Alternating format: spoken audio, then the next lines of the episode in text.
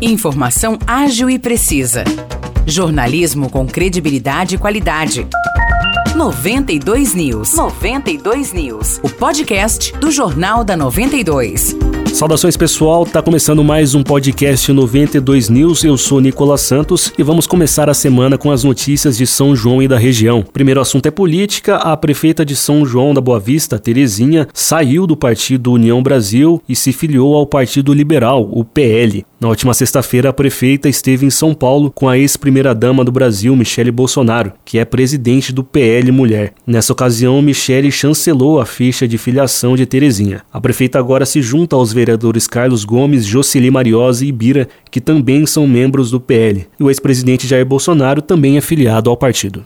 Estão abertas as inscrições para vagas em creches para o ano letivo de 2024 aqui na Rede Municipal de Educação de São João da Boa Vista. O cadastramento é realizado no Departamento de Educação, que fica na rua Benjamin Constant, número 155, no centro. O prazo final é o dia 15 de setembro. E a Prefeitura de São João concluiu na semana passada as obras na Avenida Professora Isete Corrêa Fontão, lá no Jardim das Flores. Com o objetivo aí de sanar irregularidades da avenida, a administração municipal implantou sete galerias de águas pluviais. De acordo com a prefeitura, essa medida foi adotada para evitar problemas causados pelo acúmulo de água na avenida. E depois da construção das galerias foi feito o asfaltamento do local, que por muito tempo foi alvo de reclamação da população. E o último destaque de hoje vai para Águas da Prata, que abriu as inscrições para a campanha de castração de cães e gatos. O cadastro deve ser realizado no prédio da prefeitura ou pelo telefone 19 3642 1021,